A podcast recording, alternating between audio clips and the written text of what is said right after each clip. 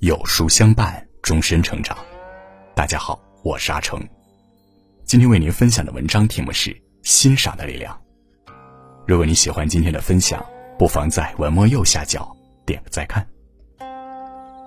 哲学家培根说过一句话：“欣赏者心中有朝霞、露珠和常年盛开的花朵；漠视者冰结心城，四海枯竭，众山荒芜。”人活着能做到真心的欣赏别人有点难，而能做到坦坦荡荡的欣赏自己也是不易。一，懂得欣赏别人是大度。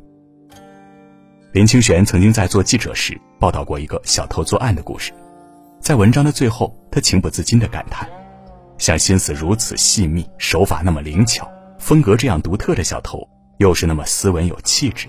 如果不做小偷，做任何一行都会有成就的吧。没想到小偷却因为看到这句话而改变了自己的一生，后来竟成了台湾几家羊肉炉店的大老板。在一次邂逅中，这位老板诚挚地对林清玄说：“林先生写的那篇特稿打破了我生活的盲点，使我想，为什么除了做小偷，我没有想过做正事儿。”林清玄一句不经意的赞叹，却能让一个人从此脱胎换骨、宛若新生。可见欣赏的力量是多么强大。欣赏是一个人的品性的缩影。如果一个人的样貌不太出众，我们可以欣赏他的才学见识；如果一个人的家境不太理想，我们欣赏他努力拼搏时的冲劲；如果一个人的头脑不太聪明，我们可以欣赏他做事时的踏实肯干。如果一个人的行事不够灵活，我们可以欣赏他说话时滔滔不绝。孔子说：“三人行，必有我师焉。”懂得欣赏别人是一种择其善者而从之的能力，更是一个人的人品优秀的彰显，是一个人心胸大度的体现。塞巴特勒也说过：“懂得欣赏别人的人，一定会被别人欣赏。”生活里能够主动用欣赏的眼光去发现别人的优点。久而久之，别人也必然会以欣赏来回应你。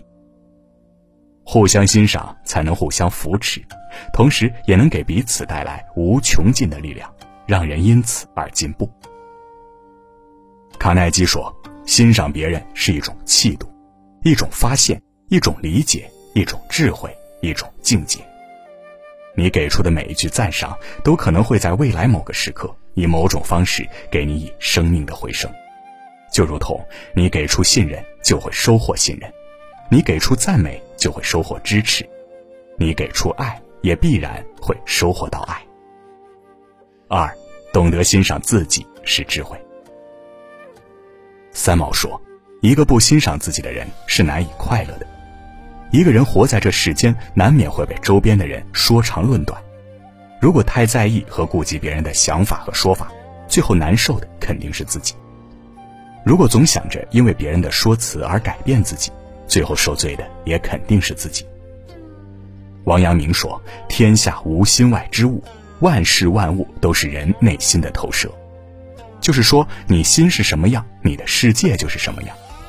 一个人如果对自己的认知是清晰的，是肯定和欣赏的，那么别人再怎么议论纷纷，我们也能做到心中泰然自若。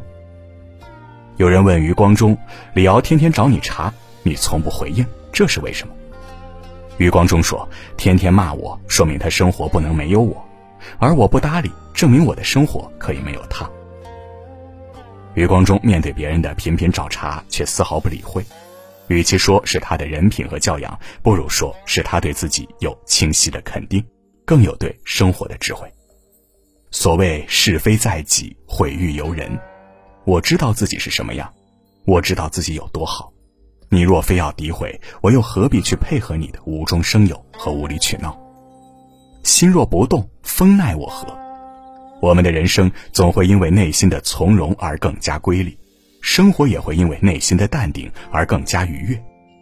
懂得欣赏自己，是一种天生我材必有用的自信和笃定。每个人都有自己的了不起，都是独一无二的。而你的优秀不需要依靠别人来证明，学会欣赏自己也是尊重自己，更是对自己的呵护和疼爱。欣赏自己，不是孤芳自赏，不是唯我独尊，不是自我陶醉，更不是固步自封，而是自立自强，知道自己的与众不同，并能主动发挥自己的优势。懂得欣赏自己的人，会更有勇气面对生活里的挫折和困难。没有翻不过去的山，没有过不了的坎。学会欣赏自己，你会慢慢发现，即便我们慢慢老去，但是我们的心却永远年轻。正如知秋所说：“花若有香，自有蜂蝶来恋；人若有品，自有知音来伴。”欣赏的力量就在于给别人带去温暖与鼓励的同时，也会让自己成为一个心中有爱、内心有光的人。很欣赏三毛的一段话：“人活着还真是件美好的事儿，不在于风景多美多壮观，而是在于遇见了谁，被温暖了一下。”然后希望有一天自己也成为一个小太阳，去温暖别人。我们可能永远不会知道，一个不经意的赞美和欣赏会给别人多么正向的影响。同样，我们也可能估量不到，对自己的一份肯定和欣赏，会为自己挡去生活里多少的流言和伤害。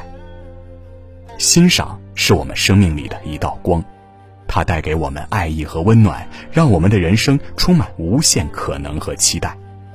懂得欣赏他人是一种度量，懂得欣赏自己，则是一种智慧。